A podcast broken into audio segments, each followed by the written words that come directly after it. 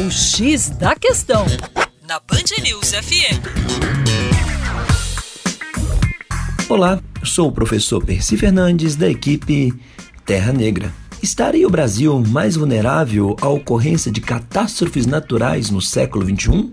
Pois é, projeções apontam um aumento do risco de desastres naturais, como enchentes, deslizamentos de terra e secas extremas para os próximos anos. Apesar de estar fora da rota dos grandes furacões, sem vulcões ativos e desprovidos de zonas habitadas sujeitas a fortes terremotos, o Brasil não figura entre os países mais suscetíveis a desastres naturais. Ocupamos apenas a posição de número 123 em um índice mundial dos países mais vulneráveis a cataclismos mas a aparência de um lugar seguro, protegido dos rumores do clima e dos solavancos da geologia, deve ser relativizada. Aqui, cerca de 85% dos desastres são causados por três tipos de ocorrências: inundações bruscas, deslizamentos de terra e secas prolongadas.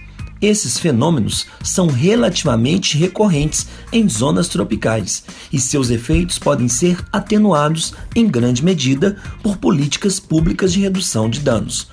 Nas últimas cinco décadas, mais de 10.200 brasileiros morreram em desastres naturais, a maioria em inundações e devido à queda de encostas.